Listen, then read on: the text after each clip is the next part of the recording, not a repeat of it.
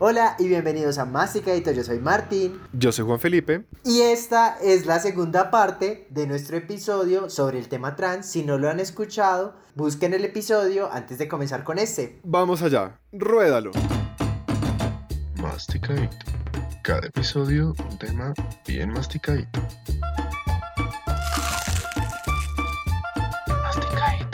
Para seguir ahondando en nuestro tema, tenemos una súper invitada, a Martín. Ella es Daniela García, es politóloga y en este momento está estudiando la maestría en Educación y Derechos Humanos.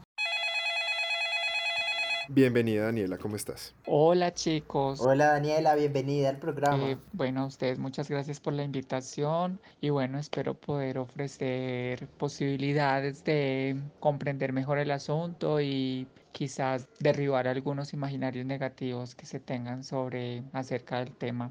Antes que nada, queremos Martín y yo empezar aprendiendo.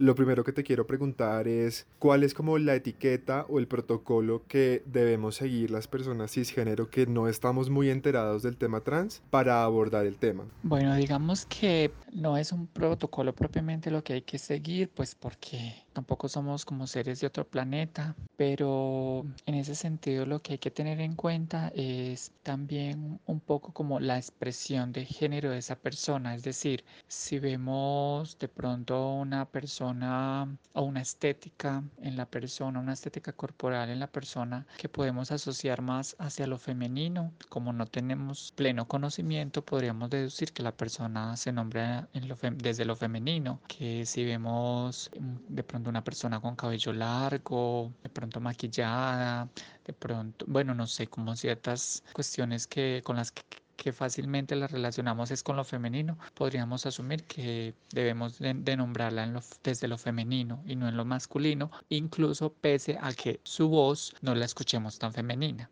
Podríamos también preguntarle para de pronto estar más seguros, pues cómo le gusta que le nombren, si es de lo femenino, si es de lo masculino, porque no todas las personas, así tengan una estética marcadamente femenina, digamos, buscan propiamente que se les nombre desde lo femenino. Además, porque tampoco podemos decir que sean, por ejemplo, transgénero, porque también hay chicos que se orientan también por una estética eh, femenina y que propiamente no son transgénero, transexuales, travestis y que tampoco quieren, digamos, llegar a hacerlo. Entonces, mira que son muchas cositas las que hay que tener en cuenta. Por eso decía que no es un protocolo.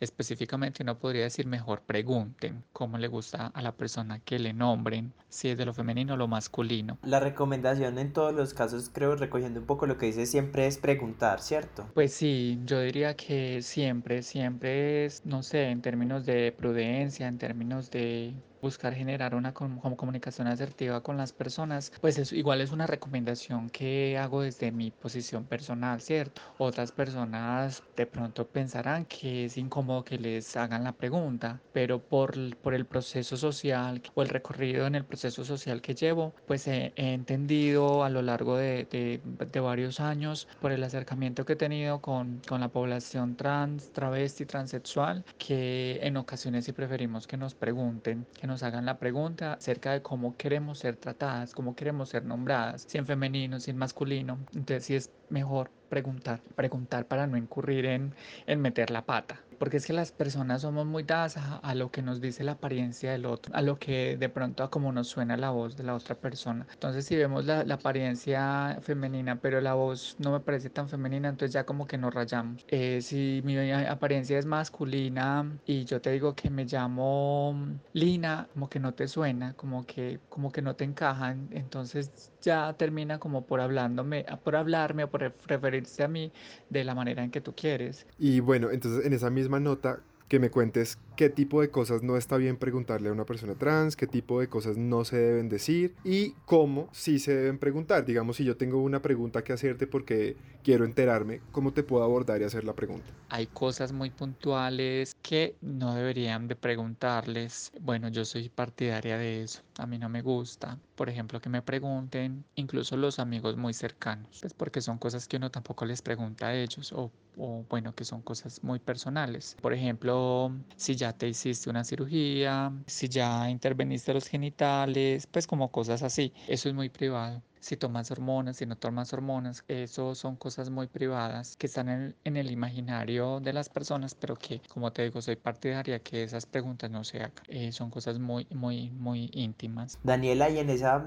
construcción que tú haces de, pues que tú hiciste de tu identidad como ser humano que eres, mientras crecías, ¿qué referencias o para ti cómo fue ese acercamiento y cómo descubriste de pronto eh, lo trans mientras crecías? Pues sí, estamos en medio de una cultura que hay unos referentes, que hay unos identificadores, que hay con quienes nos sentimos más conectados que con otros, que no, no tienen que ser propiamente como figuras pop o figuras de la farándula. Mm, mi referente, por ejemplo, no fue nadie, ninguna persona del espectáculo, nadie, nadie en lo absoluto. Mi referente fue una persona, una travesti. Yo en ese momento vivía en Manrique acá en Medellín, y fue un referente de, que me permitió en ese momento romper como con esas ideas que yo tenía de que no podía cambiar, porque es que empiezan a haber también como unas dificultades a nivel interno para uno querer dar el paso de,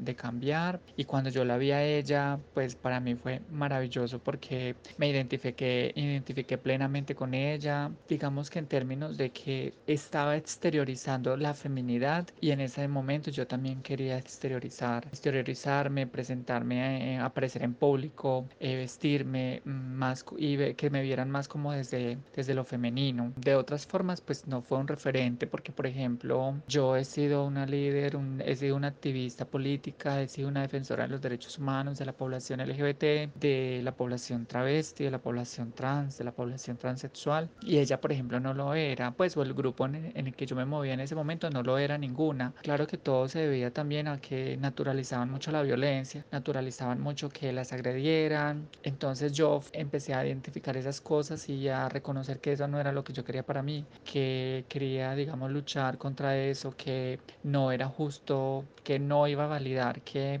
que me insultaran, que me golpearan, que me maltrataran en la calle cuando la gente quería hacerlo. Entonces, en ese sentido no fue mi referente porque pues porque como te digo, no lo hacían. Yo misma me fui apropiando de, de, esa idea de serlo. Pero en el otro sentido de exteriorizarme, de salir a la calle, yo salía mucho con ella por allá en Campo Valdés, en Manrique, en Aranjuez. Y créeme que para mí fue muy valioso pues como tenerla a ella como referente porque a ella la conocía en esos barrios, la conocía todo el mundo. Eh, en ese momento a ella le llamaban la, la potra. Era una persona súper fantástica, súper fantástica. Y ella fue la que me ha, pues no, no incluso diría que ella, que ella haya sido la que me ayudó a descubrirme como mm, trans, porque ya venía haciéndome preguntas acerca de, de la posibilidad de cambiar, de hacer una transición en el género, antes, mucho antes de conocerla a ella. Pero ella, el verla a ella, el verla a ella posicionada en la calle, el verla a ella moverse en, en público, sí me ayudó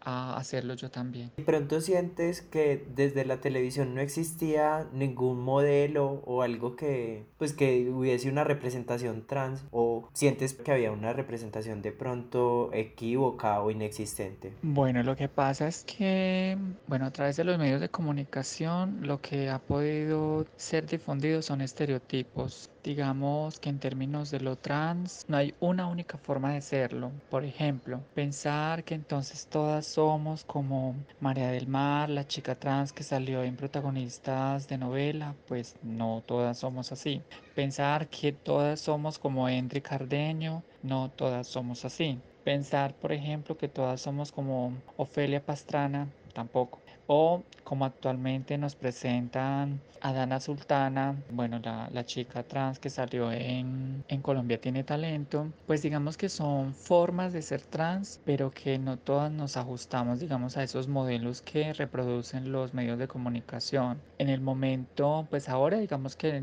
las muestran de alguna manera un poco, aunque estereotipadas, nos han sacado de esa idea de, de hacernos ver como enfermas, como criminales, como pues sí, que era la forma en que en el momento en el que yo empecé a asumirme como trans, empezaron a mostrar como esas formas en la televisión, en los medios de comunicación como la prensa, pues que eran las formas en que nos exhibían. Pues bueno, todavía la prensa nos sigue presentando muchas veces como, como criminales, entonces, por ejemplo, uno comete un, un acto delictivo, entonces nos muestran como eh, alias Daniela O sea, mi nombre Daniela no es un alias, mi nombre es Daniela, o sea, así están mis documentos de identidad y así no estuviesen mis documentos de identidad, pues es el nombre que yo escogí. Entonces los medios antes nos presentaban de esa manera. Ahora, bueno, por suerte no nos presentan de manera tan continua de esa forma, pero entonces ahora alimentan unos estereotipos acerca de, la estética que tenemos que manejar. ¿Por qué lo comento? Porque entonces después se acercan personas a uno y por qué no te has puesto senos y por qué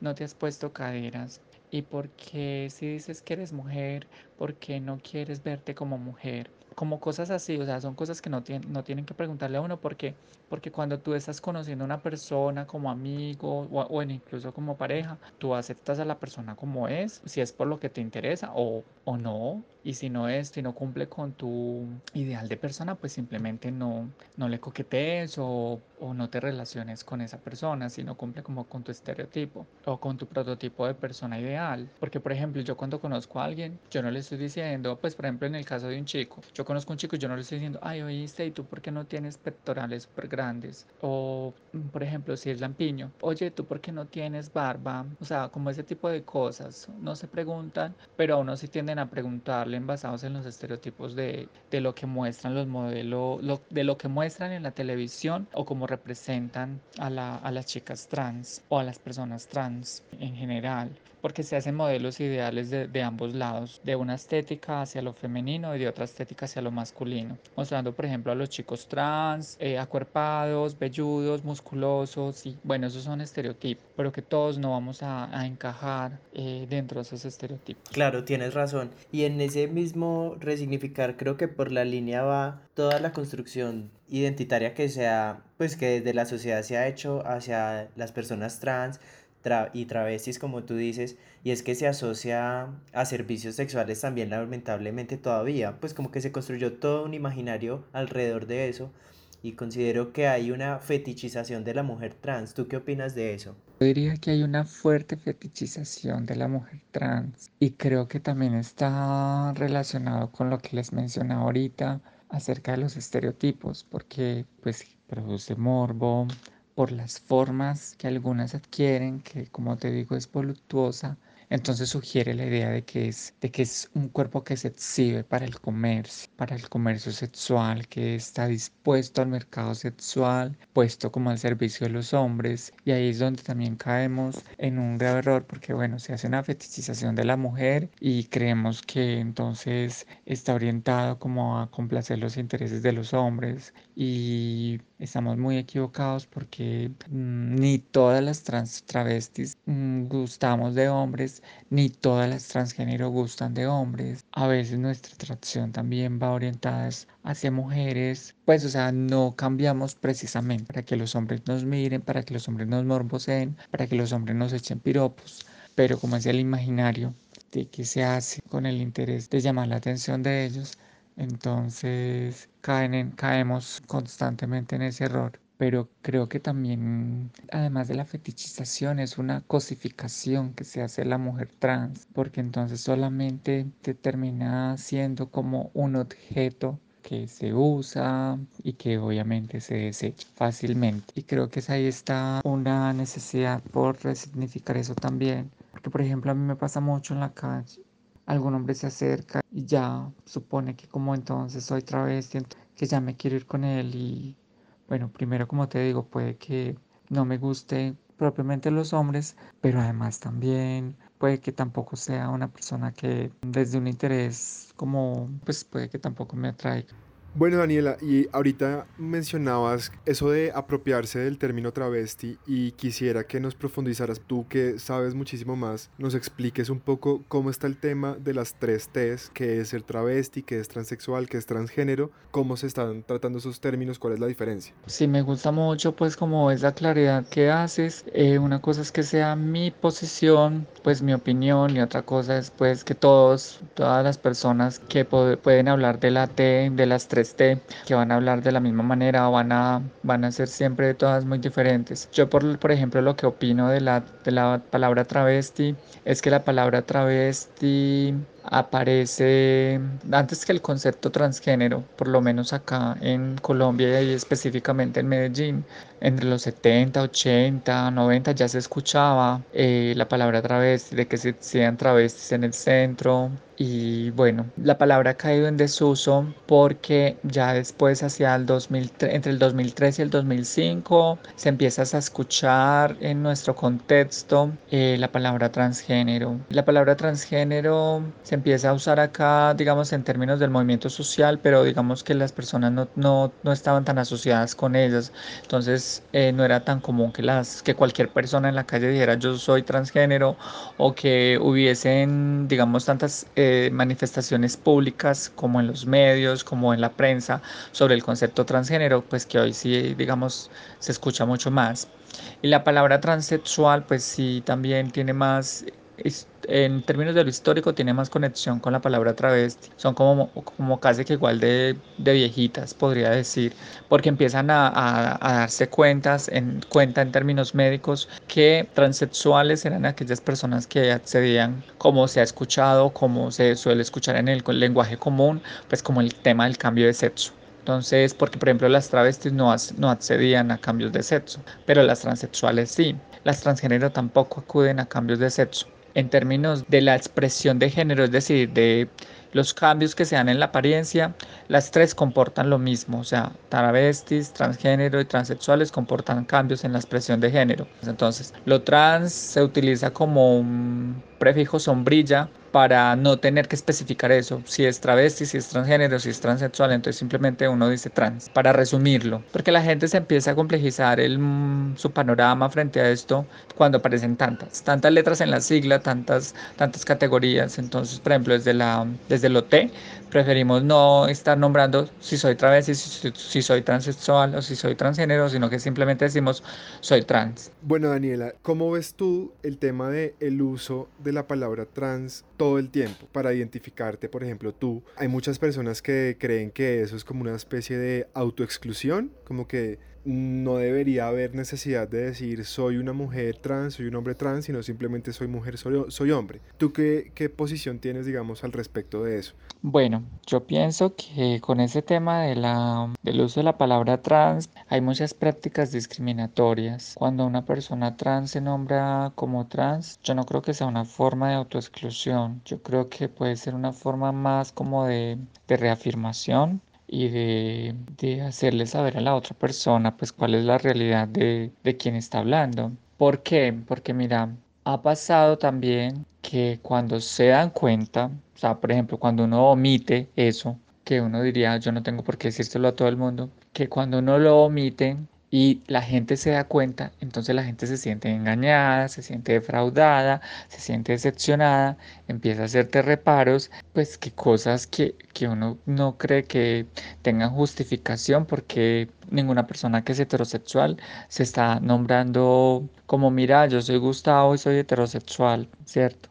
Se nos dice pues que no nos autoexcluyamos, pero cuando por ejemplo caemos en esas dinámicas que te estoy mencionando, eh, tienden a culparnos porque entonces eh, se habían hecho un ideal de nosotras y según ellos era una farsa o una mentira, pues que no es tal, sino que como te digo, pues uno no, no siente la necesidad de tenerlo que nombrar. Algunas personas pues no lo tenemos que nombrar, no tenemos que decir, ay mira, yo soy Daniela y soy trans, porque pues porque uno diría, se me nota. A mí sí se me nota, entonces, de entrada, no me dan la entrada a la empresa o no me dan la entrada a algún derecho, porque entonces hay una dinámica pues de discriminación. Pero quienes pueden omitir esa parte de su vida, pues en ocasiones lo hacen pero digamos que estamos en desventaja más las personas que no, que no pasamos, que no podemos ocultar eso. Eh, pasa lo mismo, por ejemplo, cuando uno habla de, de, los chicos gays, o sea, uno cree que la violencia hacia las personas gays ya no es tan fuerte, pero en, en las empresas, cuando se dan cuenta que algún chico es gay, se vuelve la cabose, lo miran raro y terminan incluso muchas veces por echarlos. Entonces, mira que hay unas cosas que no se llama autoexclusión, sino que pueden ser también como estrategias de, estrategias de protección, de sobrevivencia, de, no sé, de autocuidado. Y ya que hablamos como de, de ese contexto local, quisiéramos saber de primera mano cómo es ser trans en Colombia, cómo, cómo se vive en un día a día.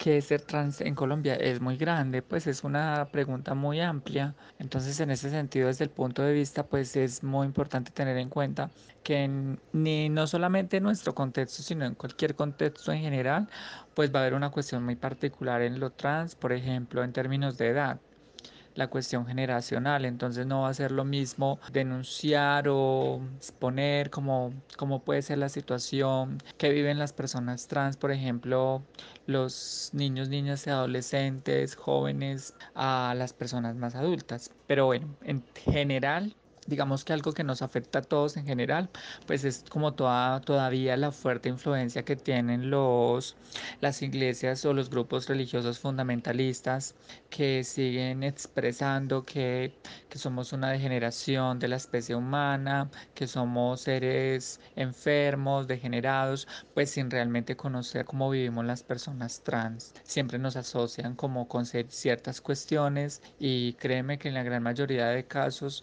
esto está totalmente descontextualizados de nuestras realidades. ¿Cómo es vivir, por ejemplo, en el colegio? Pues es muy, muy difícil para los adolescentes que, digamos, no muchas veces no tienen como los argumentos o esa posición discursiva que les permita como poder confrontarse frente a otras personas y defender su lugar. Mientras que, por ejemplo, no va a ser lo mismo como una persona como yo, que no me quedo callada, que que entiendo que hay unas cuestiones culturales ahí que afectan mi desenvolvimiento social como persona, digamos por el estigma social que recae sobre mí, sobre mi cuerpo. Digo sobre mí, pues hablando desde lo personal, pero pues haciéndolo de manera generalizable hay una cuestión, por ejemplo, con el tema de la atención en salud, pues hay unas dificultades para que nos atiendan. Todos tenemos en general dificultades para que nos atiendan en el sistema de salud, pero por ejemplo las personas trans, una cuestión muy particular es que no nos nombren con nuestro nombre con el que nos identificamos, sino con el que aparece en la cédula. Muchas personas hemos podido cambiar el nombre en la cédula, que mi nombre haya sido Felipe y hoy pueda ser Natalia, o que antes haya sido Natalia que hoy sea Felipe, pues esa es una posibilidad que hoy tenemos, pero el sistema de salud no contempla eso. La ciudadanía en general tenemos los mismos retos y es que nos toca colocar tutelas pero hay una cuestión que muchas veces no nos reconocen es como el tema de los cambios que queremos hacer en nuestro cuerpo, que para los demás son cuestiones estéticas y para nosotras son cuestiones fundamentales para sentirnos bien con nosotras mismas. Entonces el panorama frente a, frente a la posibilidad de ser trans en Colombia, en lo personal para mí es desalentador, porque por ejemplo yo no tengo fácilmente acceso al trabajo, a uno lo, lo excluyen de la parte laboral, porque en mi caso por ejemplo no me veo como hombre, pero tampoco me veo como mujer, sino que me veo como de ambas posibilidades. Entonces eso hace que a uno también se le dificulte pues como acceder al, al tema de laboral. Pues ahorita les decía, tengo formación, tengo educación, pero por eso no, no es garantía de nada en un contexto social netamente patriarcal que excluye la posibilidad de a quienes no se acomoden con los modelos de sujeto de ciudadanos que, que exigen y bueno, en el tema de educación, por ejemplo, a veces también es difícil que las personas trans permanezcamos en las aulas de clase o en los colegios porque, digamos, se nos violenta. Entonces muchas veces de tanta violencia terminamos por dejar el colegio y bueno, así se hace como una cadena de, de situaciones que hace que eh, nuestras vidas se vean en, una en la posibilidad de caer en una situación de precariedad, o sea, de caer en la pobreza. Quisiera que ya que lo mencionas, saber qué tan complejo es ir a hacer ese trámite del cambio de nombre y de género en la cédula. De pronto que nos pudieras ampliar un poquitico más esa información. Ok, mira, Digamos que el trámite del cambio del nombre no es, no es difícil, lo hacen difícil algunos funcionarios del Estado. Hay un decreto que es el decreto 1227 de junio del 2015, hay una circular que es la circular 139 de la Registraría Nacional del Estado Civil. Digamos que esos son los instrumentos que le permiten a uno modificar los, esos datos el nombre se puede cambiar desde el año 93-94, solo que las personas no sabíamos. Yo, por ejemplo, lo hice en el 2010. En el 2015 lo que hay es la posibilidad de corregir el sexo en la cédula. Entonces que no siga apareciendo la M, sino que aparezca la F. En mi caso, pues ese cambio no es costoso. Ese cambio, bueno, en términos relativos, pues tendríamos que mirar bajo qué situación económica está la persona para decir que sea costoso, que sea económico. Más o menos cuesta alrededor de 50 50 mil, 60 mil pesos en la notaría. Hay una posibilidad también de modificar, bueno, pero eso son para las personas que nacieron del año 86 hacia abajo, que quieran hacer un cambio por cuenta de que nuestras cédulas tienen una numeración. Esa, numeración diferencia entre hombres y mujeres. Por ejemplo, los hombres que tienen cédula del 98, que empieza por 98 millones eh, y 71 millones, y las mujeres que empiezan por 43 millones o 29 millones, esas cédulas diferencian entre hombres y mujeres en el sistema. La numeración del 86, de las personas que nacieron del 86 hacia acá, tiene la cédula tiene 10 dígitos y esa cédula no diferencia entre hombres y mujeres. Entonces la circular 139 de la Registraduría Nacional le da a uno la posibilidad de cambiar también el número de la cédula, pero ese cambio es optativo. Si usted quiere, no lo cambia. Puedes cambiar, puedes corregir por ejemplo el sexo, pero no tienes que cambiar el número de, identificación y los trámites se hacen ante la notaría donde fueron registrados. Ya con ese cambio que haga la, notaría donde te registraron al nacer, pues ya con ese registro que te entreguen allá, eh, ya con ese sí lo presentas a la Registraduría Nacional para pedir la corrección. Mm, Daniela, y en esa medida quisiéramos preguntarte si de pronto conoces instituciones o fundaciones aquí en Colombia donde las personas trans se puedan acercar y asesorarse ellos o sus familias porque sabemos que pues que de pronto a veces no se cuenta con la información o no la información adecuada. Entonces no sé si de pronto conoces fuentes como a las que las personas que nos escuchan y que de pronto estén interesadas en conocer más o en iniciar un tratamiento de hormonas o etcétera se puedan asesorar pues mira, en ese sentido de brindar acompañamiento o de tener asesoría, pues para mí es importante poder generar una red de personas trans que puedan, digamos, permitirte conocer el tema trans de manera amplia. Las posibilidades de vivir, de vivenciar, de transformar el cuerpo o de transformar muchas cosas en uno es muy amplia, es muy amplia realmente y creo que eso solamente lo lograríamos a través del acercamiento que podríamos tener con con organizaciones de base comunitaria, organizaciones sociales. Por ejemplo, en Medellín está la Red Popular Trans, estamos en Facebook,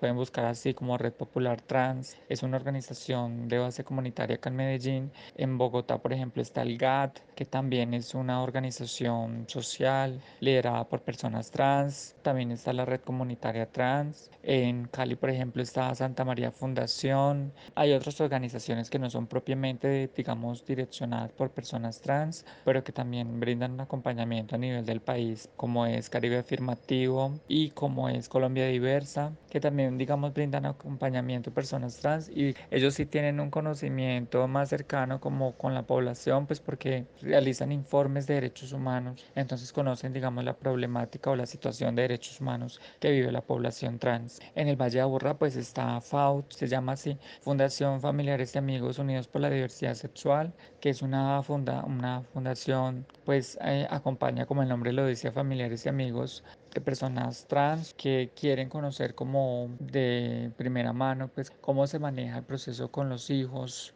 Hay papás y mamás inquietos como con el tema, no saben cómo abordarlo y desde FAUS se les, se les ayuda, se les acompaña porque FAUS es eh, coordinado por padres y madres de personas LGBTI en general. Y bueno, a nivel Colombia, pues también estaría Pro Familia, ya como institución que puede brindar acompañamientos en procesos y terapias hormonales y el proceso de transición, pues todas las implicaciones que tiene, que esa sí la podemos encontrar pues como en varios puntos de, del país. Siempre es muy importante desde las personas trans que si van a hablar algo de nosotras, lo hagan con nosotras. Bueno, Daniela, muchísimas gracias por haber estado con nosotros.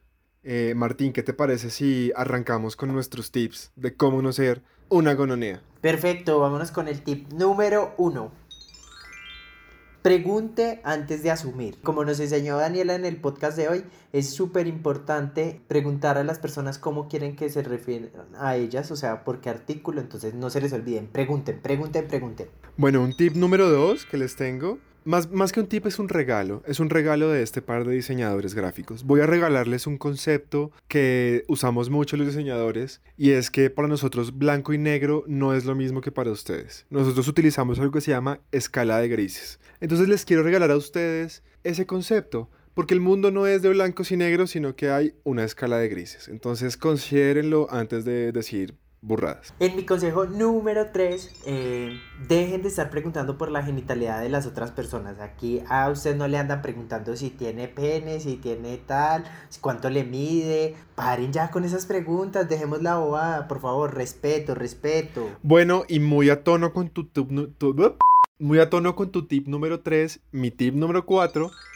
bueno, está un poquito de contexto. Les voy a recomendar una serie. No tiene nada que ver con el tema trans, aparentemente, pero creo que eso puede ayudar a que la gente que todavía no lo entiende lo entienda un poquito mejor. En Netflix hay una serie que se llama Carbón Alterado y trata sobre cómo en un futuro a la gente le descargan su conciencia en una especie de memoria y esa memoria se puede poner en cualquier otro cuerpo y entonces la gente digamos que puede vivir en teoría por siempre porque su conciencia va a viajar de cuerpo en cuerpo, ¿no? Si el cuerpo que tiene envejece pues lo ponen en otro y así sucesivamente. Y sucede en una de las escenas, por ejemplo, que a una mamá la ponen en el cuerpo de un hombre o hay una niñita a la que la ponen en un cuerpo de un hombre adulto. Entonces a lo que voy con esto es, pensemos que lo que nos hace ser quien somos, lo que nos hace ser hombre o mujer, Juan Felipe o Martín, está en la cabeza y no en el vehículo que transitamos que es el cuerpo. Lo que nos hace ser quien somos está dentro de la cabecita. Muchos de ustedes quedaron con ganas de saber más, de informarse y de conocer otros puntos de vista acerca de todo este tema trans y para eso les recomiendo una colombiana, se llama Ofelia Pastrana, la pueden buscar en, en YouTube, que tiene cientos de videos para que sigan ampliando todo, todo este tema. Bueno, yo también quiero complementar esa recomendación, Martín, con un poco la otra cara de la moneda, un chico trans, él es inglés, se llama Jamie Rains o Raines, bueno, no, sé, no estoy muy seguro de cómo se pronuncia su apellido. Aquí también les vamos a dejar la las, los enlaces a los canales de ellos dos. Él habla de todo, absolutamente todo de su transición. Si quieren ir a enterarse, recomendadísimo. Y no siendo más, recuerden seguirnos en todas nuestras redes sociales. Yo aparezco en Instagram como MRTNeuse. Yo como Juanfection. Nuestro canal en Instagram aparece como Masticadito y en las demás plataformas como Masticadito el podcast. Y recuerden, mastiquen, rico.